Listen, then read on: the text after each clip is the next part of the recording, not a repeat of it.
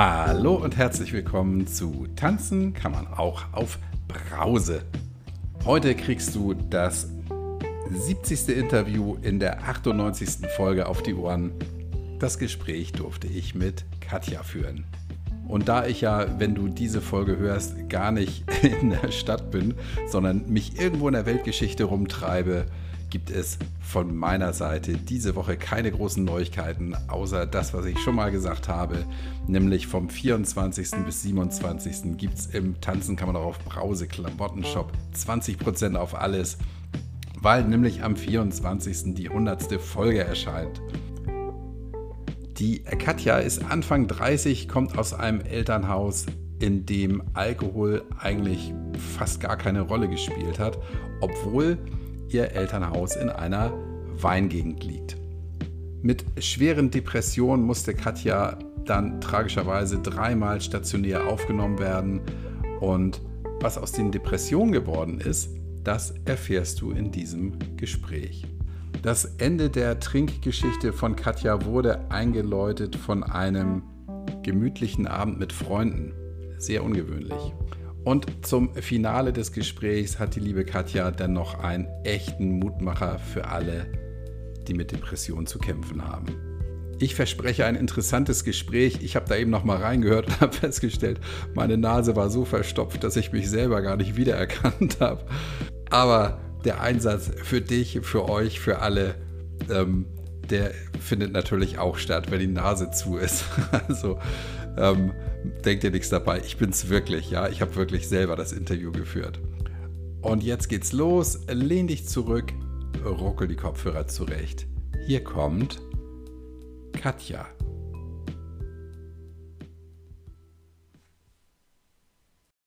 Guten Morgen, liebe Katja. Guten Morgen, Kai. Ich freue mich so sehr, dass wir miteinander sprechen können. Und ähm, deine Geschichte werden hören dürfen. Möchtest du ein bisschen was über dich erzählen zunächst? Ja, vielen Dank, Kai. Ja, ähm, ich bin Katja, ich bin 33 Jahre alt, ähm, komme ursprünglich aus einem kleinen Weindorf und lebe jetzt aber in der Nähe bei Hannover. Ah, okay. Ja. Hat dich der Job dahin getrieben oder die Liebe? Viel mehr bleibt ja nicht. Ja, so ein bisschen beides. Also zunächst der, zunächst der Job und dann habe ich aber hier die Liebe gefunden. Ah, sehr gut. Das ist eine gute Kombi. Klasse. Ist einfacher als andersrum, glaube ich. Bestimmt. Sehr schön. Ja, ähm, Weindorf sagst du. Hat das Weindorf irgendwas damit zu tun, dass wir heute miteinander sprechen? Ja, garantiert, garantiert. Also der Alkohol war, sage ich mal, von Anfang an sehr präsent in meinem Leben. Mhm. Einfach deshalb, weil das Dorf, wo ich herkomme, umringt ist von Reben und ja, alle Festlichkeiten irgendwie auf, auf ähm, Weinfeste reduziert sind, sage ich mal. Und da kam es immer darauf an, wie weit der Wein jetzt gerade ist, ob es jetzt neuer Wein gibt, ob jetzt schon geerntet wird, ob der Eiswein ansteht oder ja. Hm. Ist ja wahrscheinlich dann auch die wesentliche Industrie da in der Gegend, wo du herkommst, ne? Ganz genau. Mhm. Ist denn deine Familie auch mit dem Wein verbandelt? Außer dass sie gerne trinkt, meinst du? Ja. nein, also die sind, äh, nein. Mhm. Mein Vater ähm, arbeitet in der Industrie, meine Mutter war, solange ich denken kann, Hausfrau, jetzt ist sie Erzieherin. Also ähm, direkt haben wir nichts mit, mit Wein zu tun, allerdings im Bekanntenkreis. Ne? Also da sind schon Freunde, wo man dann auch mal geholfen hat bei der Lese. Hm. Ich, ich habe meine Familie kennengelernt ähm, aus, aus Rheinland-Pfalz, also aus der Pfalz. Da war ich häufiger mal, ein Freund von mir dann Weinberg und ähm, die Familie, die hat eben direkt mit Wein zu tun. Ey, und was die, was die saufen können, das ist unfassbar. Also, das, da hatte ich den Eindruck, das wird dem mit in die Wiege gelegt. Ja, das war auch in so und so viel der Generation, haben die ihre Berge, die sie da bewirtschaften. Und ähm, das scheint da irgendwie dazu zu gehören. und ist natürlich schwierig, wenn man möglicherweise selber ähm, Gefahr läuft, das zu übertreiben mit dem Trinken, ne? Oder für sich selber dann irgendwann mal erkennt, dass man es übertrieben hat. Ja. Ähm, erzähl mal, wie lange trinkst du denn nichts mehr, Katja? Hm, seit September letzten Jahres, also ungefähr, nee, September vorletzten Jahres so rum, also eineinhalb ah. Jahre. Ja, cool. Das heißt, ich sage ja immer, man muss ja ein Jahr mindestens durchhalten, um alles mal erlebt zu haben, also alles, was normal ist. Ähm, wie war das so in der, in der ersten Zeit für dich? Was ist dir da besonders schwer gefallen? In der ersten Zeit muss ich sagen, ist mir eigentlich gar nichts schwer gefallen. Die erste Zeit, die war für mich, ähm, das war so glasklar. Ich habe für mich so eine klare Entscheidung getroffen, dass, ähm, dass ich eigentlich eher erstaunt war, wie leicht es ist ohne. Okay. Ja, das, dann kommen wir später dazu, aber dann gab es offenbar danach mal irgendwie Zeiten, wo es nicht so leicht war, oder? Ja. Ja, mhm. die, die gibt es manchmal immer noch. Ja. Dann lass uns mal nachher drüber sprechen. Wir fangen mal vorne an. Wie kam es denn dazu, dass du anfingst, möglicherweise zu viel zu trinken? Ja, ähm, wenn ich ganz vorne anfange, also ganz vorne, wann habe ich das erste Mal getrunken? Ähm,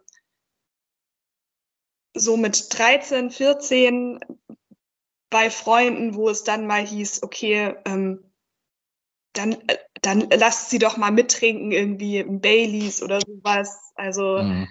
alle anderen trinken ja auch, dann probier doch mal. So, das war, das waren so die ersten ähm, Kontakte. Am mit meinen, meine Eltern, die waren eigentlich sehr streng, was das angeht. Also trotz Weindorf, da durfte ich, durfte ich nicht trinken. Es war auch gefühlt als Kind gar nicht so präsent. Mhm. Ähm, aber dann natürlich in der Jugend, weil ich dann selber anfing, ähm, ja, 13, 14, als es dann so die ersten Partys gab und ich habe eine ältere Schwester, hatte viel mit dem Freundeskreis von meiner älteren Schwester zu tun und dann ähm, ja, letztendlich haben alle viel getrunken, aber ich gehörte immer zu denjenigen, die ähm, das immer so ein bisschen gruselig fanden eigentlich. Also ich habe ja. dann auch mal mit an dem Glas mitgetrunken, das wurde so rumgereicht, aber eigentlich mochte ich es nicht so sehr und ja, ich kann mich auch noch erinnern, dass ich ähm, bei meinem allerersten Freund, den ich hatte, ähm, der war einige Jahre älter als ich und der hat am Wochenende immer gerne Bier getrunken. Und ich hatte total Angst, dass der Alkoholiker ist. Und ich habe dann mit meinen Eltern darüber gesprochen, woran man das denn erkennt. Ah. Und wir haben, also ein Onkel von mir, der ist trockener Alkoholiker seit Jahren und deswegen muss immer an Weihnachten die Torte ohne ohne äh, Schnaps gebacken werden. So. Und, und da hieß es immer, der ist Alkoholiker. Und bei meinem Freund damals war mir das, ja, ich, ich wusste diese Kriterien nicht. Woran erkenne ich denn, ob jetzt jemand Alkoholiker ist oder nicht? Und letztendlich habe ich darauf nie so eine richtige Antwort gekriegt. Also meine Eltern haben dann zwar gesagt, ja, ach, nein, ähm, der trinkt ja nicht jeden Tag. So, also das war dann ein Kriterium. Offensichtlich muss man jeden Tag trinken. Ähm, und ich weiß gar nicht, was war noch ein Kriterium. Ähm, ja, mit Alkoholiker trinken immer mehr. Also, aber da wusste ich auch nicht, also damals war ich ja noch relativ jung, ne? Und er war 18. Woher sollte ich denn wissen, ob er jetzt irgendwie immer mehr trinkt? Also das war erstmal ganz irgendwie ganz schwierig für mich. Aber ich hatte so eine Angst. Ich hatte so eine Angst in mir und ich hatte auch für mich selber, glaube ich, diese Angst vor Alkohol, weswegen ich am Anfang einfach ähm, sehr zurückhaltend war. Ja. Und du sagst, du fandest es gruselig, weil die Leute sich mit dem Trinken dann verändert haben oder was? was war da so gruselig? Auch wenn du mit deinen Freunden da unterwegs warst oder mit den Freunden deiner, deiner Schwester. Nein, es ging, ich glaube, ich fand es sehr lustig, bei den anderen zu sehen. Damals war ja alles lustig. Aber bei mir selber fand ich das Wirkung, mochte ich eigentlich nicht so gerne. Ah, okay, verstehe. Ich finde das ganz interessant, ja, diese Kriterien, so wann ist jemand Alkoholiker, da haben wir ja auch schon oft drüber gesprochen. Und ähm, ja, es gibt Kriterien, anhand derer die WHO das festmacht oder die Deutsche Gesellschaft für, weiß ich nicht. Nur ähm, lassen sich ja auch solche Kriterien immer schön umgehen oder, oder beschummeln. Ja, also wachen Sie morgens mit zittrigen Händen auf? Nee. Trinken Sie alleine? Nein. So, da hast du schon mal zweimal Haken hinter. Und die Wahrscheinlichkeit, dann noch als Alkoholiker durchzugehen, ist dann, ist dann schon nicht mehr so hoch. Aber ähm, das ist halt, und da verstehe ich auch deine Eltern, dass sie darauf gar nicht so eine richtige Antwort geben konnten. Ja, ich, ich glaube, das ist auch nicht so einfach. Also, ähm, tja, ein Punkt könnte sein, aber da habe ich auch schon den Widerspruch wieder. Ja, man, man hat das Leben nicht mehr so ganz im Griff, aber das stimmt ja auch nicht, überhaupt gar nicht. Die meisten, oder also ich sag mal, neun von zehn, die ich kennengelernt habe in den letzten anderthalb Jahren, haben ihr Leben gut im Griff und haben trotzdem Alkoholproblem oder Thema. Ja, ja, schwierig. Hm.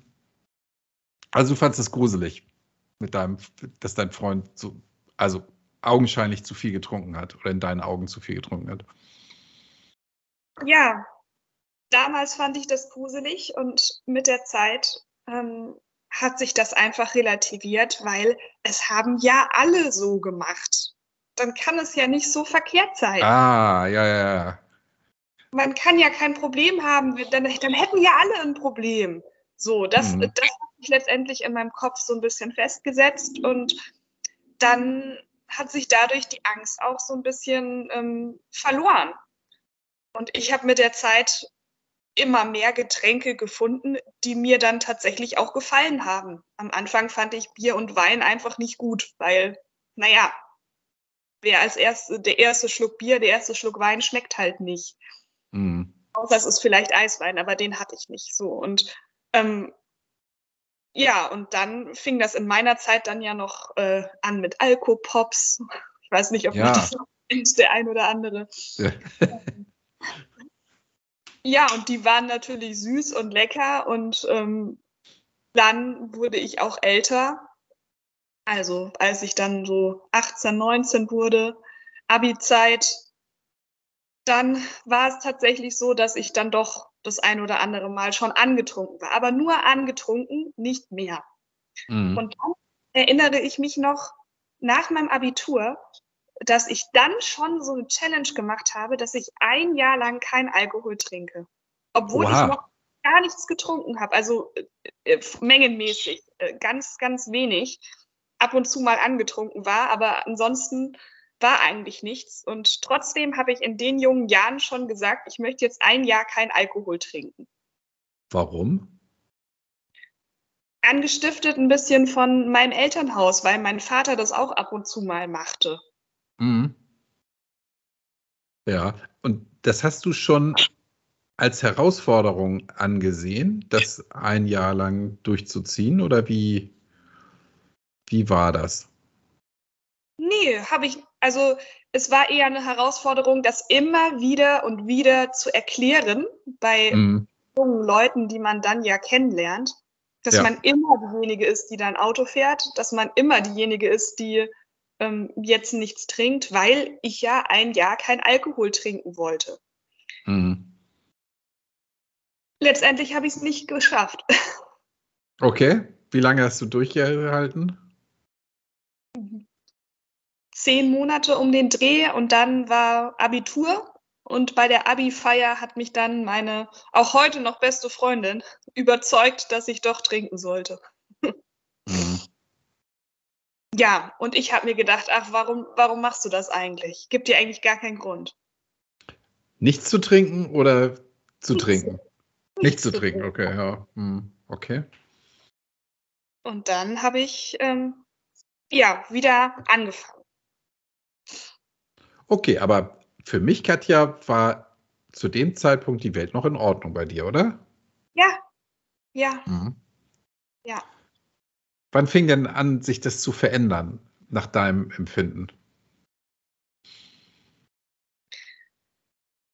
Ähm, ich würde sagen, im Studium, als ich eine ähm, ja, sehr unglückliche Beziehung hatte. Ich bin ein sehr sensibler Mensch und ich hatte eine ganz unglückliche Affäre im Studium und ja, war da einfach sehr drin gefangen und enttäuscht, dass es keine richtige Beziehung wurde. Mhm. Und da habe ich mich so ein bisschen dadurch hinweggetröstet, dass ich mir einfach andere Freunde gesucht habe und ja, dass ich so diese, diese Partyzeit, sag ich mal, so richtig genießen wollte. Ne? Also ich war in der Schulzeit immer die Brave gewesen und dann war ich weg von zu Hause. Ich war im Studium. Ich hatte viele Leute kennengelernt, auch die einfach, also es ist letztendlich egal, was man studiert. Ich glaube, alle Studenten trinken viel. Also ich mhm. habe keinen Bereich gefunden. Ähm, jeder sagt von sich selber, ja, wir sind die Schlimmsten. Ich weiß es nicht, aber letztendlich trinken alle einfach viel und ähm, bei mir wurde es dann auch mehr. Es gab dann auch die ersten Partys, wo ähm, ich mich dann nicht mehr unter Kontrolle hatte, wo ich mich dann auch mal übergeben habe und ja, wo es dann doch einfach zu viel wird. Und ich habe das immer so gesagt, okay, mir geht's ja so blöd unter der Woche. Da habe ich nur viel zu tun, muss viel lernen fürs Studium und ich war traurig. Der Mann, den ich wollte, der wollte mich nicht. Und ja, das war dann so hm. ein Ausgleich. Ja. Und zu dem Zeitpunkt Hast du da auch noch gedacht, naja, das machen ja alle, dann kann es ja so schlimm nicht sein? Ja, das hm. habe ich auch noch gedacht. Vor allen Dingen war für mich so ein Kriterium auch, ich trinke ja nicht alleine. Ja. Das war für mich so das Ausschlaggebende, ich trinke nicht alleine und wenn ich keine Party mache, dann trinke ich ja nicht. Die Tatsache, dass ich aber immer Party gemacht habe. Das habe ich irgendwie so ähm, komplett ausgeblendet, dass es gar keine Zeiten gab, ähm, gar keine Woche gab ohne Party. Ja, und als Studentin bist du ja wahrscheinlich auch nicht so oft alleine gewesen dann, ne? oder? Nein, ich habe in einem Studentenwohnheim gewohnt. ja, sehr gut, genau. Okay, also äh, ja, okay. Du hast dir die Kriterien so zurechtgelegt, dass sie für dich passten und dann war das für dich auch noch fein, soweit. Hm. Ahntest du denn damals schon, dass das nicht gesund ist, was du da machst? Ja, ich hatte im Hinterkopf immer dieses, ähm, das ist zu viel das, das hatte ich immer im Hinterkopf. Und deswegen, das war ja letztendlich auch der Grund, weswegen ich mir verschiedene Kriterien zurechtlegen musste, um mir das irgendwie zu, selber zu genehmigen. Mhm. Also wenn ich damit gar kein Problem hätte, dann hätte ich mir ja, dann hätte ich ja einfach so hoch die Tassen sagen können. Ähm, ja. Das konnte ich aber nicht. Ich musste mir das immer genehmigen. Verstehe, ja. Hm. Okay. Und wann war denn der Moment, wo du gedacht hast, okay, also auch mit meiner Ausnahmegenehmigung, die ich da habe, das funktioniert irgendwie nicht so richtig gut? Ja, ich würde sagen, das kam dann, das kam dann noch mal später. Also dann Studienzeit. Irgendwann habe ich dann einen vernünftigen Kerl kennengelernt, mit dem ich dann auch eine Beziehung geführt habe. Und dann hat sich das, dann hat sich das Partyleben natürlich gewandelt. Dann ist man nicht mehr weggegangen, sondern dann hat man gemütlich alleine die, zu zweit die Flasche Wein aufgemacht. Dann ähm, war es erst, also dann hat sich einfach das Trinkverhalten komplett geändert. Es wurde mengenmäßig am Abend weniger, aber es wurde ähm, regelmäßiger, sagen wir es mal so. Mhm. Und ähm, irgendwann, ja, ging dann auch diese Beziehung, sag ich mal, in die Binsen und dann war ich auf einmal alleine und dann hatte ich niemanden mehr, der diese Gewohnheit mit mir teilt, am Abend na, beim schönen Essen ähm, die Flasche aufzumachen. Und dann habe ich mir gesagt, ja, nur weil du jetzt keinen Partner mehr hast, mein Gott, du kannst doch auch alleine deine Flasche rein. ja. Muss ja kein Grund sein. So. Mm. Von dem einen Glas wurde es dann ganz schnell zwei Gläser. Und ja, das war mir ganz, ganz schnell klar, dass das dann gefährlich ist. Also damit war ich eigentlich von Anfang an nicht glücklich, aber ich habe auch keinen, ja, ich habe kein andere, kein anderen Lebensmodell für mich irgendwie gehabt, warum mhm. ich das so ändern soll. Also so einen richtigen Grund, warum ich das ändern soll, habe ich nicht gesehen. Mhm. Lebensmodell, das ist ein schönes Wort, finde ich. Hatten wir hier noch nie. Du hast ja auch natürlich dann mit dem, mit dem Alleine trinken gegen deine ursprüngliche Überzeugung gehandelt, ne? Das ist natürlich auch irgendwie blöd dann, ne? Ja, das musste ich mir auch immer wieder, musste ich mir das, musste ich rechtfertigen, ähm, dass diese Regel ja von der, von der jungen Katja kam, ähm, die noch Party gemacht hat. Jetzt mache ich das ja nicht mehr. Jetzt bin ich ja kein Partytrinker. Jetzt bin ich ja Genusstrinker. So. Ah, okay. Jetzt bin ich eine andere Art von Trinker und das ist ja viel gesünder, viel erwachsener, ähm, was ich jetzt mache. Und Weil ja, du nicht, hast auch nicht mehr so viel getrunken, so bis zum Kotzen, sondern dann nur zwei Gläser und dann. Mh. Hm. Genau. Genau. Ah, hm. Ist ja das hast, ja. Hast du dir das denn selber auch nicht so richtig abgenommen anscheinend, ne? Natürlich nicht. Also. hm. Ja, so, natürlich nicht, natürlich nicht. Es gab auch dann immer mal wieder diese Phasen in meinem Leben, wo ich gesagt habe, so und jetzt mal drei Monate ohne Alkohol. Das, das gab es nach wie vor. Ähm, und das habe ich auch ähm, ja, regelmäßig gemacht, aber das war für mich immer der Grund, du schaffst es drei Monate ohne Alkohol, ja, dann hast du kein Problem. Ja. Also drei Monate vorbei, jetzt kann es wieder richtig losgehen.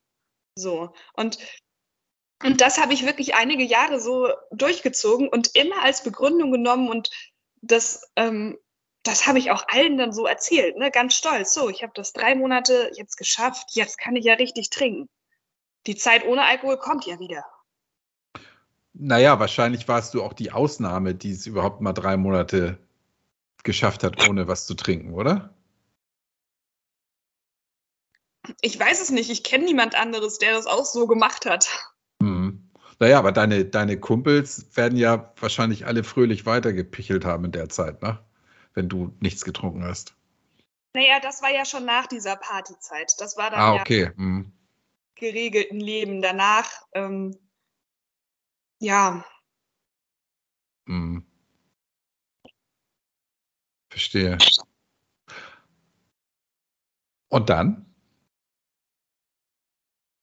Ja, und dann bin ich in so eine Art Lebenskrise gefallen, ähm, die jetzt primär, also man weiß ja immer nie, ob der Alkohol jetzt Grund ist oder, also Henne oder Huhn, kann man ja nie so genau sagen. Letztendlich ähm, habe ich dann angefangen, mir Gedanken zu machen über mein Lebensmodell, über meine Arbeit, dass ich nicht glücklich war, was ich getan habe.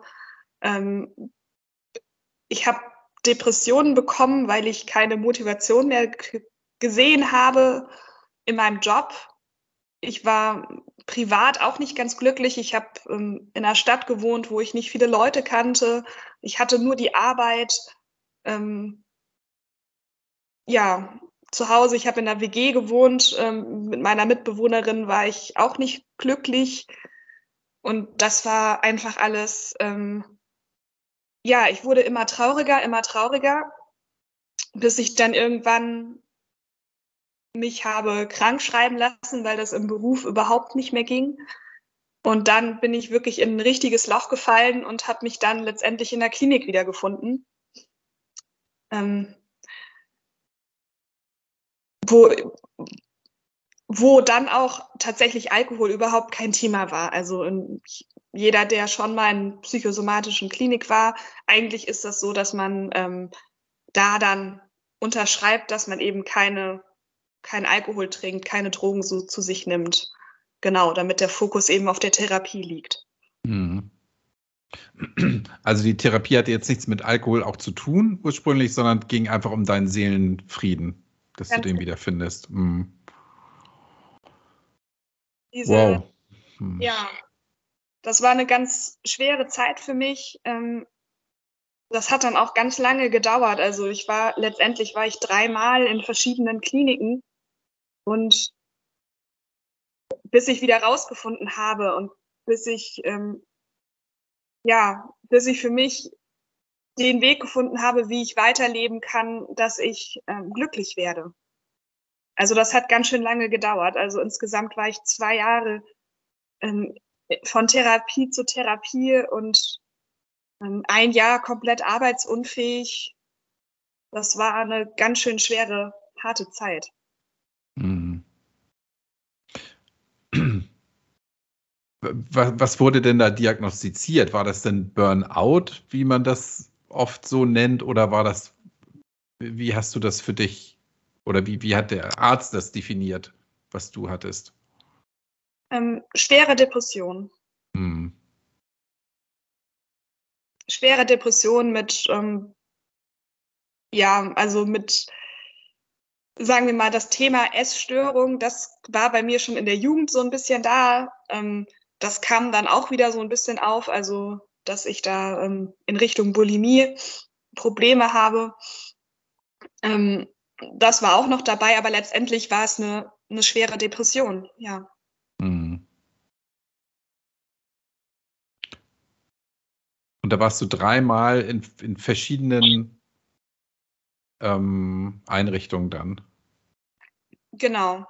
Mhm.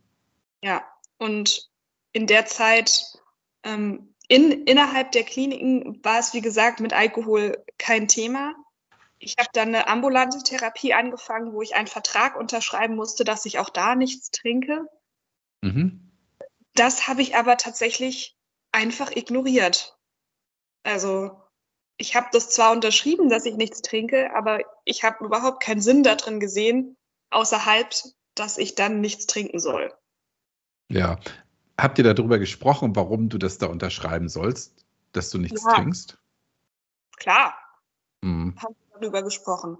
Am Anfang habe ich dann auch ähm, wesentlich weniger getrunken und wahrscheinlich auch aus der Depression geschuldet. Ich hatte nicht mal zum Trinken Lust, so, also das war wirklich ähm, ganz schön hart. Mhm. Aber es hat sich dann, sage ich mal, so eingespielt und das Trinken gehörte dann irgendwann wieder dazu am Abend. Auch alleine deshalb, um einschlafen zu können. So. Mhm hat mich damit irgendwo auch selbst therapiert. Weil du den, das Gedankenkarussell abschalten konntest. Genau. Und einschlafen konntest. Ja. Mhm. Und jetzt hast du ja eingangs selber oder eben selber gesagt, dass das eine möglicherweise das andere bedingt oder, oder unterstützt, ja. Also Alkohol unterstützt eben die Depression. Wann, wann ist dir das denn bewusst geworden?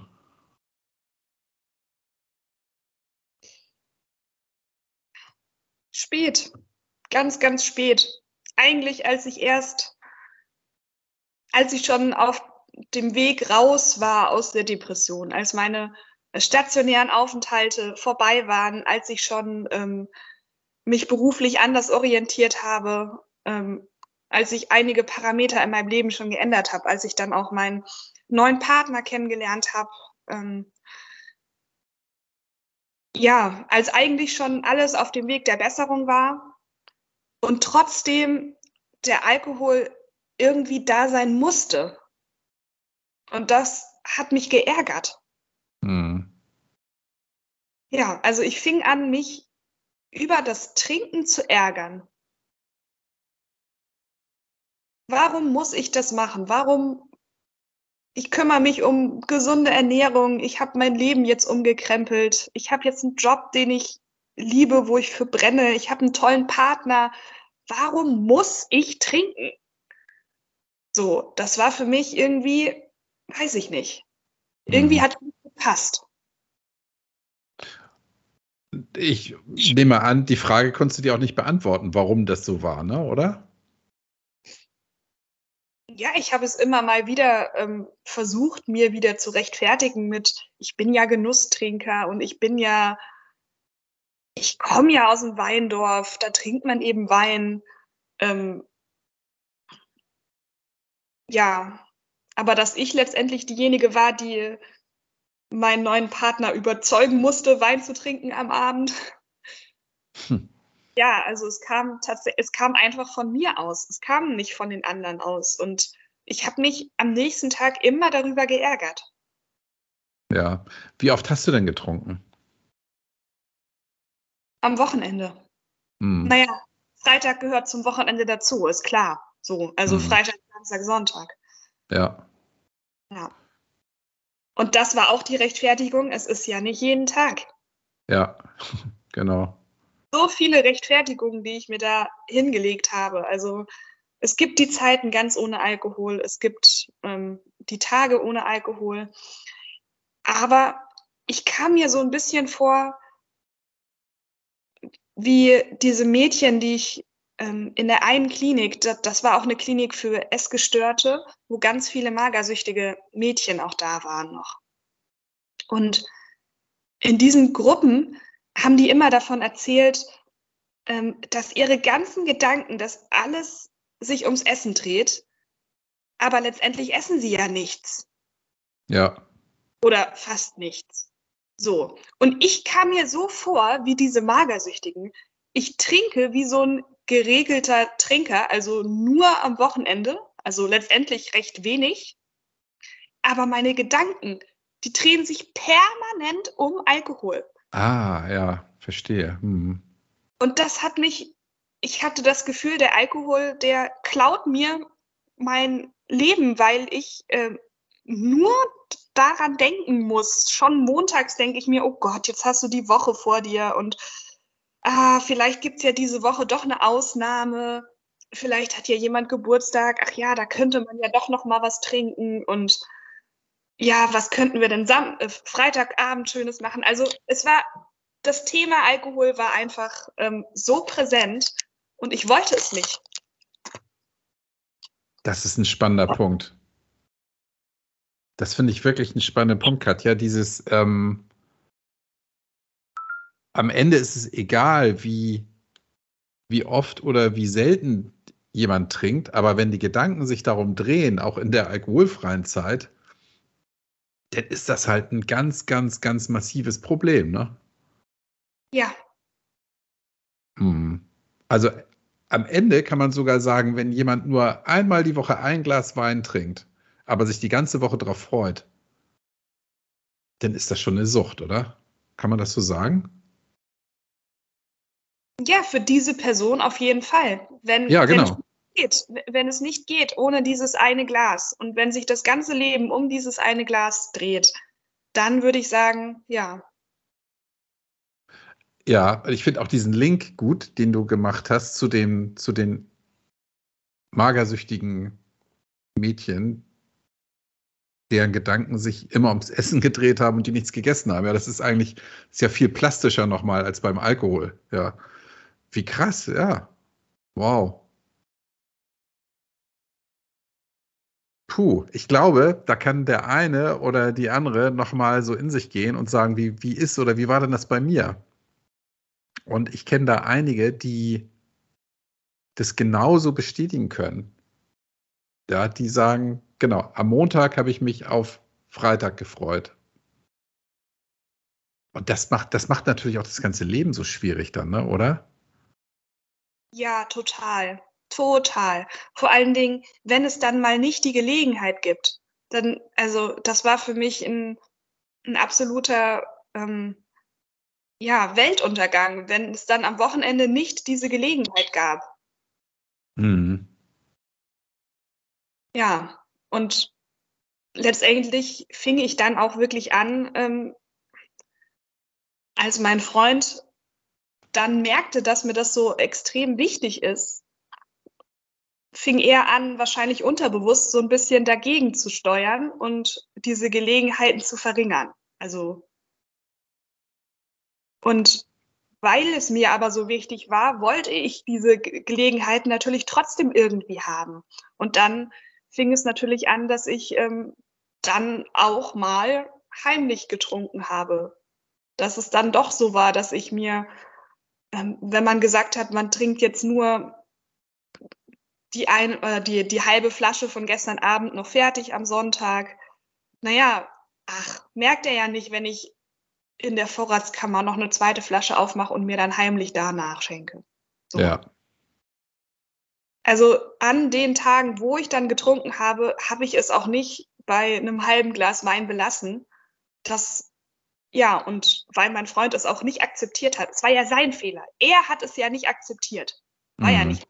Hätte es ja nicht verheimlichen müssen, wenn er toleranter gewesen wäre. So. Ja, genau. Also, der böse Freund. der böse Freund, ja. Ganz genau.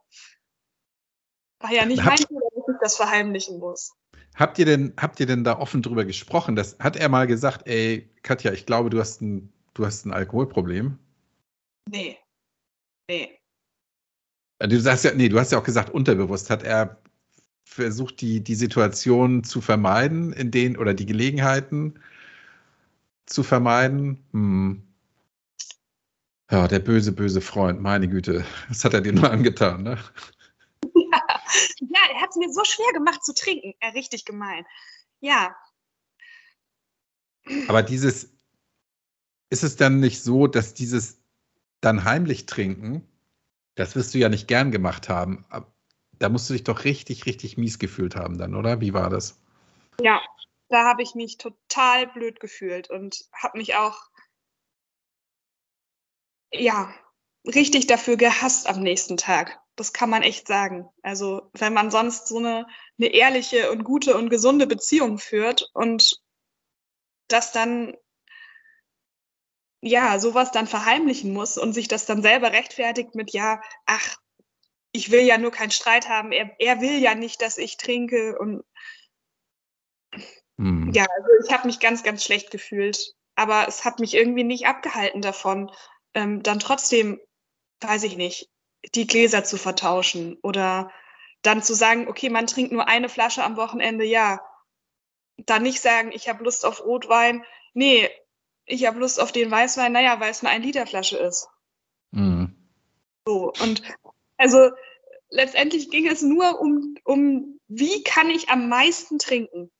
Ja, und damit, das, das kommt ja noch hinzu, ja, du hast natürlich deinen Freund betrogen, und dich selber ja auch. Das ist ja, das ist ja auch schlimm, dass du dich selber auch belogen und betrogen hast im Grunde genommen. Ja, habe ich. Und irgendwann wurde mir das auch klar. Also, das ging nicht ewig so weiter. Ich konnte mir das dann ja schon, ähm, ich habe es ja gemerkt. Ich habe es gemerkt, dass ich ein Problem habe und dass das ähm, nicht sein kann. Ich hatte zu der Zeit dann ja auch schon einige Therapien hinter mir und ähm, Selbstreflexion ist ja auch was, was man lernt. Ähm, ja, mir wurde das immer bewusster. Ich habe angefangen, das zu googeln mit, wann trinke ich zu viel Alkohol, wie das bei allen ist. Ne? Also mhm. ähm, ja, und ich, mir war es schon sehr bewusst, dass ich da ein Problem habe. Und ich habe dann auch angefangen, Podcasts zu hören und mich einfach mit dem Thema kein Alkohol zu beschäftigen. Ähm, war aber eine ganze Zeit lang einfach noch nicht bereit, irgendwas zu ändern. Ich weiß noch, ich habe ganz am Anfang mir mal das Buch gekauft von Ellen Carr. Ähm, und dann hieß es in den ersten Seiten, man muss das Buch lesen, wenn man nüchtern ist. Und dann habe ich es weggeschmissen, weil ich mir dachte, ja, toll. Wann soll ich das denn lesen? Lese, ja, wenn ich ein Buch lese, dann, dann will ich doch äh, ein schönes Glas Wein dabei trinken. So, jetzt soll ich das lesen, wenn ich nüchtern bin. Nee, also. Ja. Ja, das hätten die auch vorher sagen können, ne? ja. Okay. Wann war das ungefähr mit dem Buch? Ja, mit dem Buch, das war noch, als ich ähm, abends alleine getrunken, also letztendlich äh, noch vor der Klinikzeit. Ah, also okay. Hm. Da hatte ja. ich schon mal so ein Buch gekauft, ähm, habe es aber letztendlich nie durchgelesen, weil ich das, weil ich den Anfang so doof fand. Ja. Und mit dem, mit den Podcasts, wann kam das? Das kam dann, ja, als mir das bewusst wurde, dass ich immer nach Gelegenheiten suche. Hm. War das schon 21 dann? Ja. Mhm. Genau, das war Anfang 21, würde ich sagen, ja. Ja. Und genau. wann, dann, dann, okay, du hast die Podcasts gehört, du hast dich damit beschäftigt, du hast die Tests gemacht. Hast du bei den Tests, warst du da ehrlich oder hast du da auch ein bisschen geschummelt? Ja. Also letztendlich habe ich geschummelt, würde ich sagen. Hm. Weil also, die, die Frage zum Beispiel, trinken Sie alleine, könntest du ja mit Nein beantworten, wenn dein Freund dabei ist, der zwar nichts trinkt, aber du dann trinkst, ne? Ja, definitiv. Nee, vor allen Dingen, ich habe mir ja vielleicht alleine nachgeschenkt in der Küche, aber hm. getrunken hm. haben wir dann ja schon zusammen. So, also ja, super. Guter Tipp. Hm. Ja, ich, ich verstehe das. Ja, ist natürlich bescheuert, ne? Und was ist dann passiert? Warum hast du dann tatsächlich auf, oder nee, nicht warum hast du aufgehört, sondern wie hast du den Absprung geschafft? Wie, wie hast du es gemacht? Es war ein Schlüsselerlebnis und ab dem Tag, am nächsten Morgen, habe ich gesagt, nie wieder Alkohol. Ja, das war ein Abend, mit ähm, an Sonntagabend, an dem Wochenende war es schon wieder ein Kampf gewesen, meinen Freund zu überzeugen, dass ich, dass wir doch was trinken sollten. Ähm, ich habe dann gerne die Karte gespielt, dass ich dann zur, zu einer Freundin gefahren bin ähm, und dann die gefragt habe, ob wir was trinken wollen und dann ja, hatte sie oft auch keine Lust, was zu trinken, aber dann hat sie mir trotzdem, also sie ist dann so, dass sie mir dann trotzdem irgendwie einen Wein aufgemacht hat. Mhm. Naja, auf jeden Fall ähm, war dann eine Freundin da, ein Freund und eine und seine Cousine, die, die wir nur einmal im Jahr sehen, also die weiter weg wohnt und die nur ganz, ganz selten da ist. Und das sollte eigentlich ein schöner Abend sein und wir ähm, wollten was, ja, wir haben ein Spiel gespielt, Brettspiel und mag diese Cousine total gerne und habe mich total gefreut, sie zu sehen. Und der Abend war so furchtbar, Kai, weil ich nicht so trinken konnte, wie ich wollte.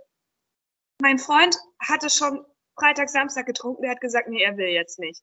Diese andere Freundin, die trinkt sowieso kein Alkohol, gar kein Alkohol.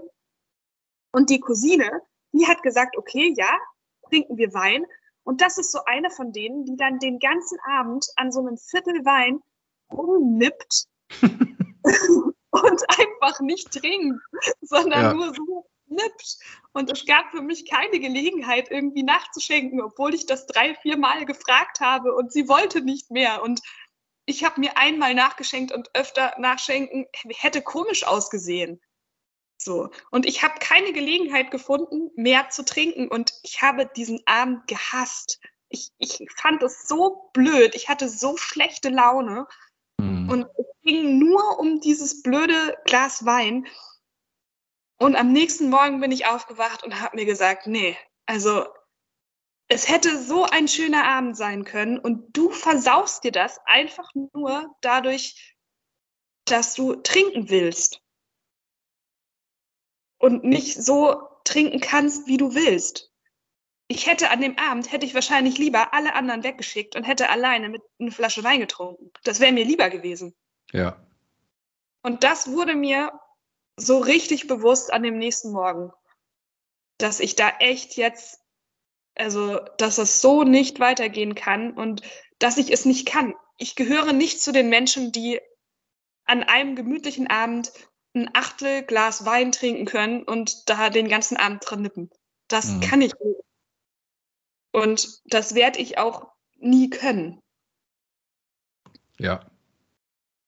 Und das war für mich so, so einschneidend, dass ich gesagt habe, nee, jetzt war's das. Ich will mir nie wieder durch den Alkohol einen schönen Abend versauen lassen mit Menschen, die toll sind, nur weil du lieber alleine mit deiner Flasche Wein sein willst. Mhm. Wow. Das ist mal ein Grund. Das finde ich, finde ich toll. Ist auch mal echt was ganz anderes, ne? Also, dass dir da zu dem, zu dem Ereignis dann die Erkenntnis gekommen ist. Hm.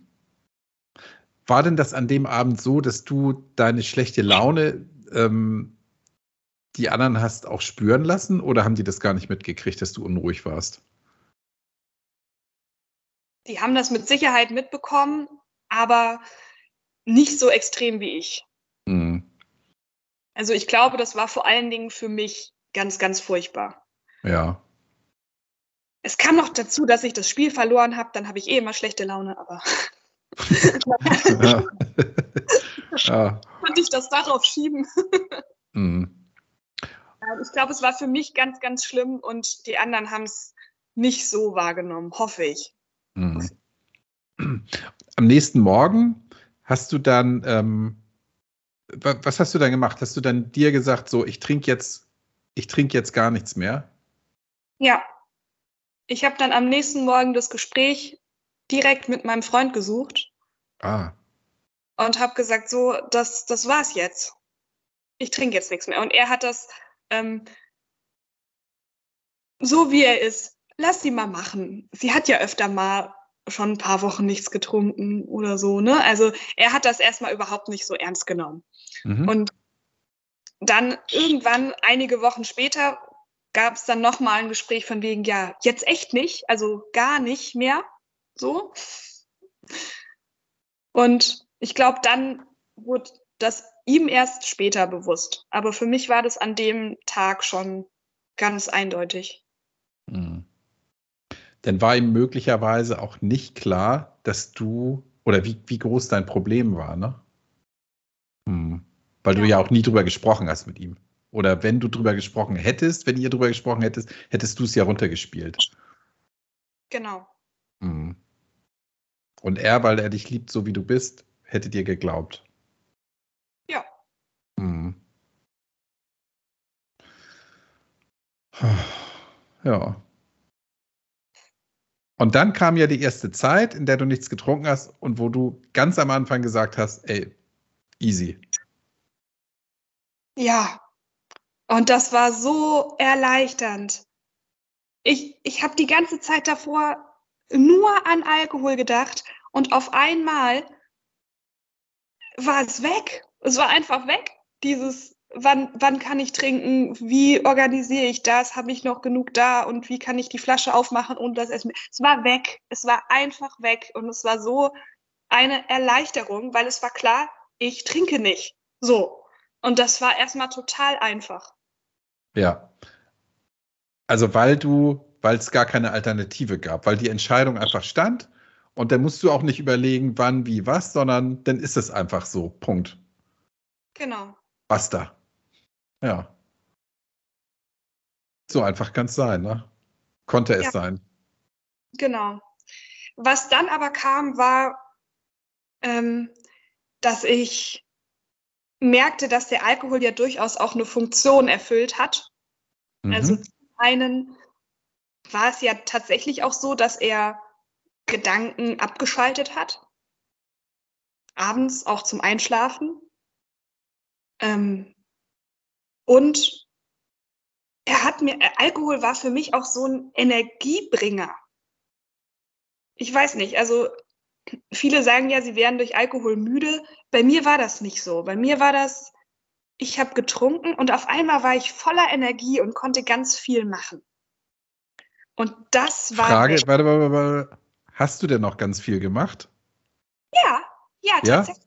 Ja, ja also das war, ich bin freitags nach Hause gekommen und dann, ach ja, dann mache ich mir einen Sekt auf und dann kann ich ja hier Haushalt schmeißen. Dann ah, habe okay. ich, mhm. dann habe ich die Wohnung geputzt. Ich habe irgendwie ganz toll gekocht. Ich habe die Wäsche gemacht. Ich habe, ich habe ähm, ja geschrubbt und getan und habe irgendwie war voller Energie und habe mhm. das alles gemacht. Letztendlich ja aber auch nur als Rechtfertigung. Ja, ähm, ich funktioniere ja super mit Alkohol. So, das war letztendlich so diese mhm. Rechtfertigung und ähm, ich war voller Energie. Und jetzt war es eher so, ich bin Freitagabend nach Hause gekommen und dachte mir, oh mein Gott, die Woche war anstrengend, eigentlich will ich jetzt nur noch ins Bett. Mhm. So. Und es war 8 Uhr und mein Freund wollte einen schönen Abend verbringen und ich sagte, du, ich gehe jetzt schlafen. Und ja, das wäre vorher nicht passiert. Ähm, ja, und das ist, das war einfach eine ganze Zeit lang ganz, ganz extrem, dass ich ähm, sehr müde und erschöpft war und, und diese Energie, die mir der Alkohol gebracht hat, die war einfach irgendwie weg. War einfach das, nur hm. das war dir zu dem Zeitpunkt klar, dass, dass dir der Alkohol fehlte, also der, die, der Energiebringer, der Treibstoff sozusagen fehlte dir? Ja. Mhm. Also das war ganz klar. Das ja. war mir auch diese, ja, diese Motivation. Ich habe ja ganz viel gemacht, auch um trinken zu können. So, also diese Energie, die kam ja von mir, weil ich sagte, ich muss jetzt leisten, um für mich zu rechtfertigen, dass ich trinken kann. Mhm. Und dieses Rechtfertigen brauchte ich ja nicht mehr. Und dann hatte ich die Motivation nicht mehr, jetzt so viel machen zu müssen. Dann war ich einfach nur müde. Mhm.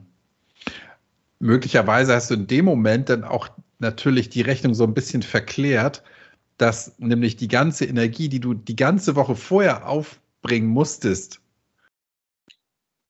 ähm, um nicht zu trinken oder um dich eben auf das Wochenende zu freuen, ähm, das ist ja, der Aufwand war ja wahrscheinlich mental viel, viel größer, als abends dann am Wochenende diese Entspannung zu haben oder diese Energie für Haushalt und Kochen und so weiter. Also die Rechnung geht nicht so richtig auf, ne? Die ging überhaupt nicht auf. Hm. Nee, vor allen Dingen, weil ich ja, weil vor allen Dingen auch der Job darunter gelitten hat ohne Ende. Also das war das, was am meisten gelitten hat. Ich war ähm, überhaupt nicht leistungsfähig tagsüber, ja. Unter der Woche, weil meine Gedanken woanders waren. Echt? Mit Ach so, da haben wir gar nicht drüber gesprochen, ja. Wow. Also es war gar nicht mal die Erschöpfung vom Wochenendtrinken, sondern der Aufwand der Gedanken, die sich um den Alkohol kreisten, treten. Wie auch immer. Hm. Puh. Aber jetzt, wir machen mal da weiter. Ähm, also du bist um 8 Uhr ins Bett, weil du so müde warst. Da war dir klar, okay, da fehlt was.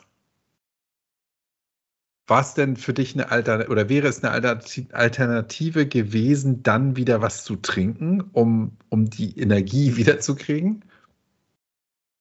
Nein, das wäre für mich keine Option, gar keine. Also ich war schon ein bisschen ja, sagen wir mal, so ein bisschen gefrustet. Ich habe dann auch irgendwann mal ähm, an Nathalie Stüben geschrieben, ähm, weil ich eben diese, dieses, dieses Loch hatte, wo ich dachte, so, ich bin so erschöpft und so müde und eigentlich, die meisten sagen ja so nach, weiß ich nicht, einem halben Jahr ohne Alkohol, es wird alles besser, es wird alles schön und ähm, so und bei mir war zwar die Anfangszeit schön, aber so nach einem halben Jahr, wie gesagt, ich war total kraftlos. Ich war einfach nur, ja, kaputt. Vom Tag, von der Woche. Und da hatte ich dann auch mal, ähm, ja, wie gesagt, an Nathalie Stüben mal geschrieben, ähm, ob das denn irgendwie auch noch anderen so geht und ob das auch wieder weggeht oder Ja, weil ich einfach echt ähm, ein bisschen frustriert war. Ja, aber letztendlich musste ich einfach akzeptieren, dass ich einen anstrengenden Job habe und dass ich auch mal Auszeiten brauche. So, das, was eigentlich ganz normal ist, dass man eben am Wochenende auch mal müde sein darf. Auch wenn man jetzt, ja, vielleicht keine Kinder hat. Man, man liest es ja immer oder hört es dann immer so von anderen, ja, Müttern, die irgendwie drei Kinder haben, einen Vollzeitjob und noch den Haushalt schmeißen und am Wochenende trotzdem noch hier organisieren und tun. Ja, und ich, naja, ich habe zu der Zeit 80 Prozent gearbeitet, das heißt recht gemütlich. Ich habe ähm, keine Kinder, ich habe einen Freund, der ganz, ganz viel auch im Haushalt macht und mithilft und habe nichts zu organisieren. Und trotzdem bin ich müde und trotzdem hat mir mein Leben irgendwie, fällt mir mein Leben irgendwie nicht ganz leicht immer. Und trotzdem darf ich auch fertig sein von dem, was ich mache. So. Und ähm, ja, und darauf klarzukommen, das war schon, das hat ein bisschen gedauert, dass hm. ich mir das auch selbst erlaube.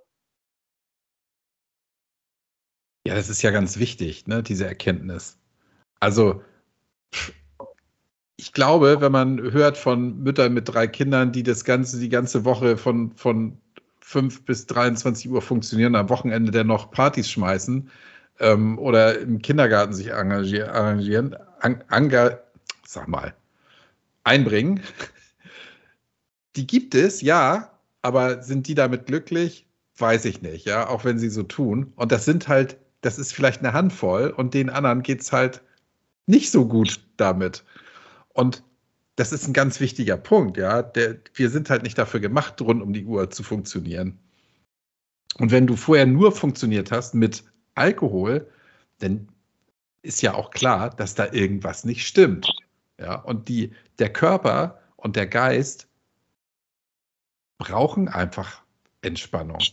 So, und wenn das bei dir um 20 Uhr einsetzt und bei deinem, bei anderen Leuten um 23 Uhr, ja, dann ist das so. Also ist gut, dass du auf die Erkenntnis dann irgendwann selbst gestoßen bist, offenbar. Hast du denn von Nathalie Stüben mal eine Antwort bekommen zu dem Thema? Nicht von Nathalie persönlich, aber von ihrem Team habe ich eine mhm. Antwort bekommen. Und okay. auch eine, ganz liebe. Also es war sehr mhm. hilfreich. Letztendlich war die Antwort Geduld. Ja. Und das hat es auch gebracht. Also es ist jetzt nicht mehr ganz so schlimm mit der Energie, ich habe das manchmal immer noch, dass ich sehr erschöpft bin, aber ich ähm, bin fein damit. Also das ist für mich, ich erkenne das einfach an, dass das zu mir gehört, dass ich einfach viel Entspannung brauche.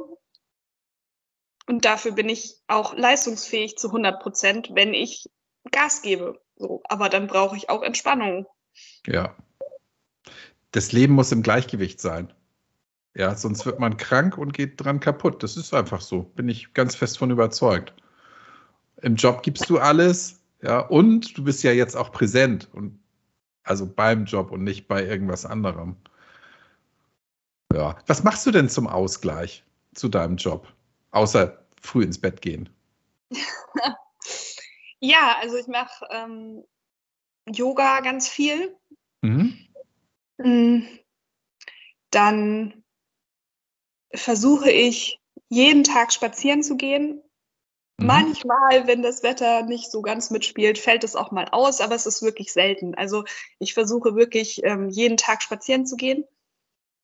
Ähm, ja, wenn ich nicht einschlafen kann, dann ähm, höre ich abends gerne Meditation. Mhm.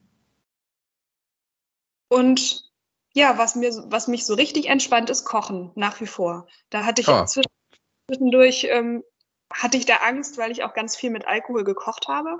Also mhm.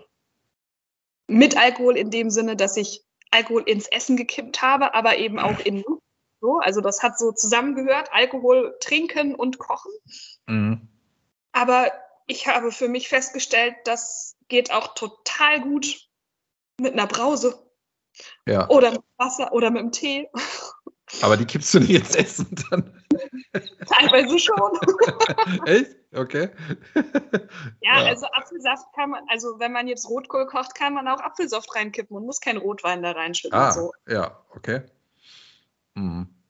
Geht tatsächlich auch ohne Alkohol. Ja.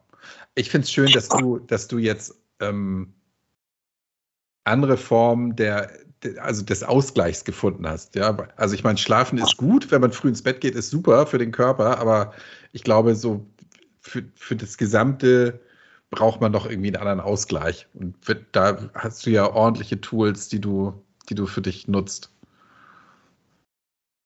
Das finde ich, finde ich ganz, ganz wichtig. Ja.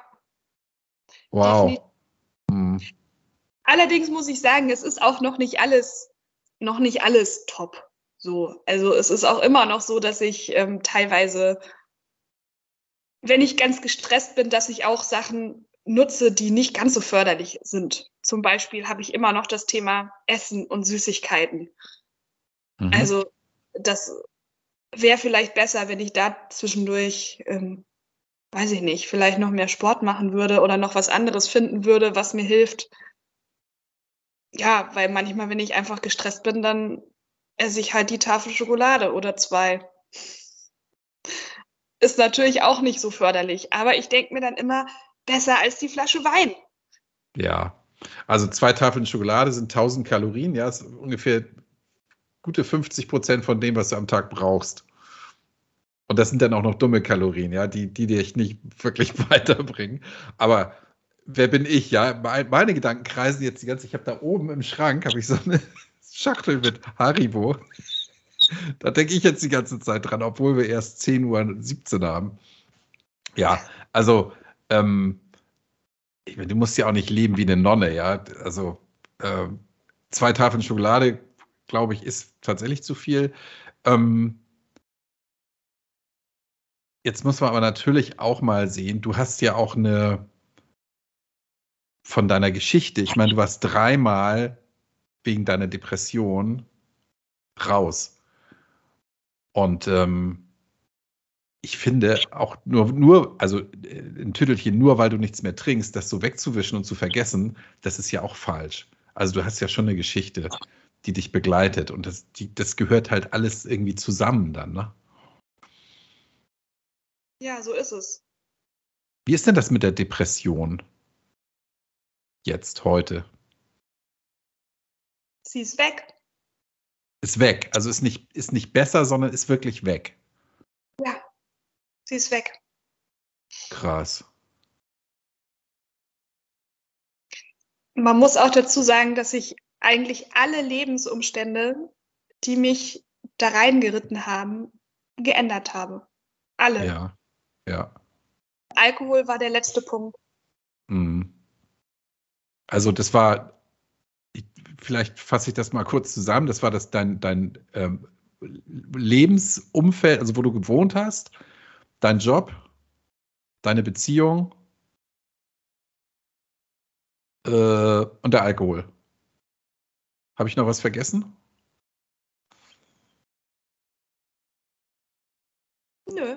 Und, ach so, und dann ein Thema hattest du vorhin noch angesprochen, deine Essstörung. Wie ist denn das damit? Ja, also habe ich jetzt ja gerade schon gesagt, ähm, so Essanfälle habe ich immer noch ab und an. Hm. Aber es sind deutlich weniger und ähm, ja, also damit kann ich, komme ich gut zurecht. Ne? Also hm. es, es gibt einfach immer Baustellen im Leben, das hat jeder Mensch. Und das ist wahrscheinlich was, so geregeltes, maßvolles Essen, ähm, das ist wahrscheinlich was, das wird mich das ganze Leben begleiten. Hm. Ja, also ich habe ja jetzt, ich habe ja die Geschichte von Britta vorgelesen, die ja, was jetzt Essstörung angeht, wirklich, also ich sag mal, extrem war. Ich selber habe da gar keinen, ich, ich weiß nicht, wo eine Essstörung beginnt und wo sie endet. Ja, wenn du sagst zwei Tafeln Schokolade, dann sage ich i, das wäre mir viel zu viel. Aber wenn du mir eine hinlegst, putze ich die auch weg, ohne, also mit schlechtem Gewissen, aber da würde ich noch nicht sagen, ich habe eine Essstörung. Bei zwei weiß ich es nicht. Also, ähm, aber mir, für mich klingt das so, als hättest du das mehr oder weniger im Griff, ja, und dass das denn so in Ausnahmesituationen, wo du sagst, so jetzt bin ich echt fertig, jetzt brauche ich einen Ausgleich, dass du das dann machst und nicht täglich oder regelmäßig. Oder? Ist das richtig? Ja, so ist das auch. Mhm. Also es gibt immer mal Phasen, wo das ein bisschen mehr auftritt und dann gibt es Phasen, wo ich, wo das gar nicht auftritt. Ähm, ja, aber das Allerwichtigste ist, dass ich mich dafür nicht mehr so, so fertig mache, sondern ich, ich habe das mehr oder weniger akzeptiert als ein Teil von mir. Ähm, mhm. Und ich fühle mich jetzt nicht mehr wie der schlimmste Mensch der Welt, nur weil das mal vorkommt. Ja. Und, und das ist, glaube ich, diese Akzeptanz, das ist ein ganz großer Schritt. Ja. Genau, Schuld, Schuld und Scham sind ja so Dinge, die im Leben ganz, ganz schlimm werden können. Und Akzeptanz ist eben genau das Gegenteil davon, ja, dass man, dass du sagst, ich habe da einen, einen Fleck oder einen ein Fehler oder eine, eine ja, eine, ein Teil, der nicht, nicht der Norm entspricht. Und damit kann ich leben. Dann ist das, und dann hast du deinen Frieden damit gefunden. Das ist toll.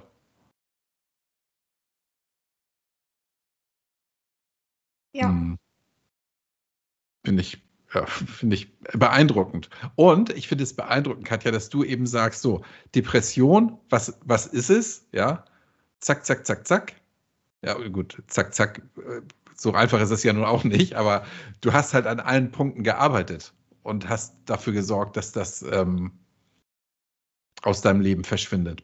Das ist toll, ja. Ich meine, Partner kann man sich nicht schnitzen, äh, neuen Job kann man sich auch nicht schnitzen, von daher ist es nicht zack, zack, das war völlig falsch, ja. Es ist sehr viel Arbeit sicherlich. Möglicherweise gehört auch ein bisschen Glück dazu, aber du hast das Glück selbst in die Hand genommen und hast dafür gesorgt, dass sich die Umstände eben ändern. Und dass die Depression jetzt weg ist, finde ich, wow, grandios. Ganz ja. toll. Also selbst die ähm, ambulante Therapie habe ich jetzt noch äh, eine letzte Sitzung und dann ist auch die abgeschlossen nach, naja, fast vier Jahren, drei Jahren, ja nach drei Jahren ununterbrochen Therapie und drei stationären Aufenthalten und da wirklich ähm, schweren Depressionen, also da kann ich auch anderen Menschen wirklich Mut machen. Das kann auch wieder komplett weggehen. Ne, man denkt ja immer, man ist dann so für immer da drin in diesem Kreisel und das, das muss nicht so sein. Klar, man muss wow. auch was verändern. Man, man mhm. muss was verändern und zack, zack, zack. Nein, so ging es nicht. Ja, Entschuldigung. Ich habe auch nur jedes Thema einzeln angefasst. Ne? Also ich habe nicht geändert Job, Partner und Wohnort und äh, Freundeskreis und also es ging wirklich alles einzeln hintereinander. Erster Punkt war meine Beziehung, zweiter Punkt war dann irgendwann der, der Wohnort und ähm, Kontakte. Dritter Punkt war die Arbeit. Und da habe ich mich ähm, sehr, sehr, sehr schwer getan. Also ich habe eine komplette Umschulung hingelegt.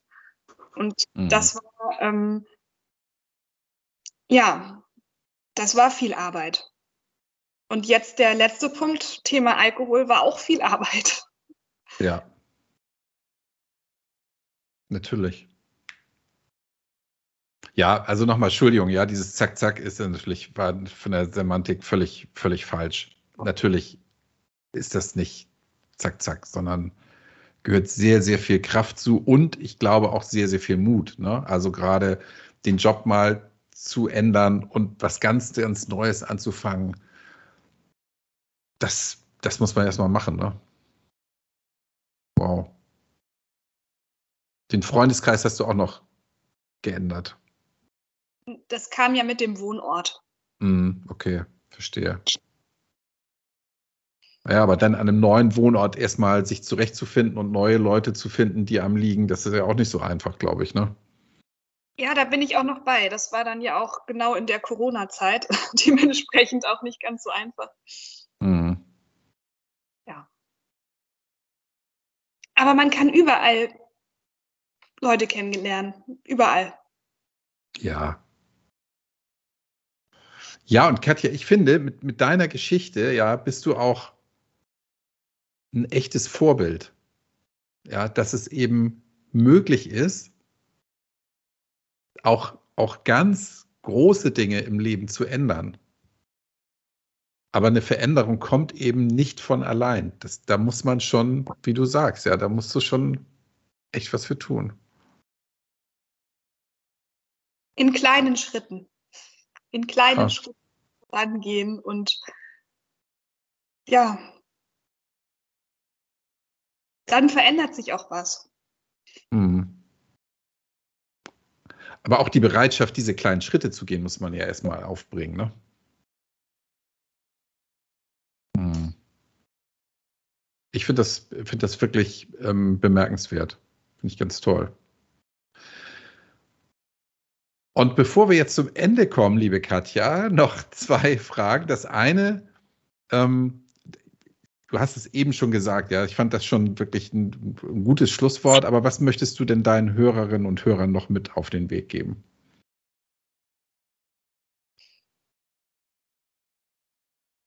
Ja, glaubt an euch und dass ihr eure Situation verändern könnt.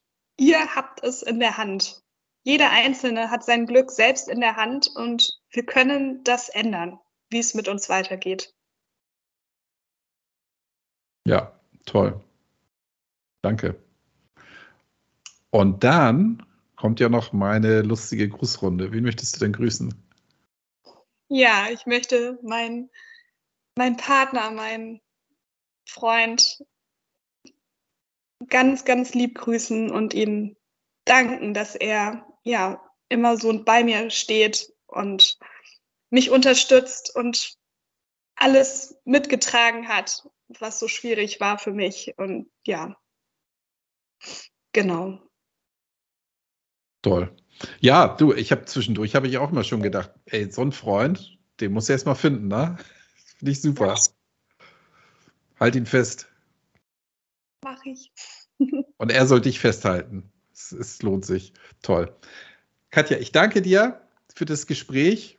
Ähm, wünsche dir alles Gute. Und wenn was ist, hältst du mich bitte auf dem Laufenden. Sehr gerne, Kai. Vielen Dank für das Gespräch. Und jetzt noch eine Frage zum Abschluss von mir. War das jetzt so schlimm? Nein. Nein. Oh, ich war so aufgeregt. Oh. Ja, ne? Das ist furchtbar. Du warst ja auch so aufgeregt. Du hast mich ja angerufen und da warst du ja auch schon so aufgeregt, ne? ja, total. Ja, ich spreche mit einem Prominenten. Ja, so ist oh, es. ja, genau. Ich habe das meiner Freundin erzählt, die hat gleich mit den Augen gerollt. Die hat gesagt, was? Du bist ja nicht prominent. Nee, bin ich auch nicht, bin ich auch nicht. Nein, es geht ja auch nicht um mich. Katja, also, vielen, vielen Dank und alles Gute für dich. Dankeschön. Tschüss. Tschüss.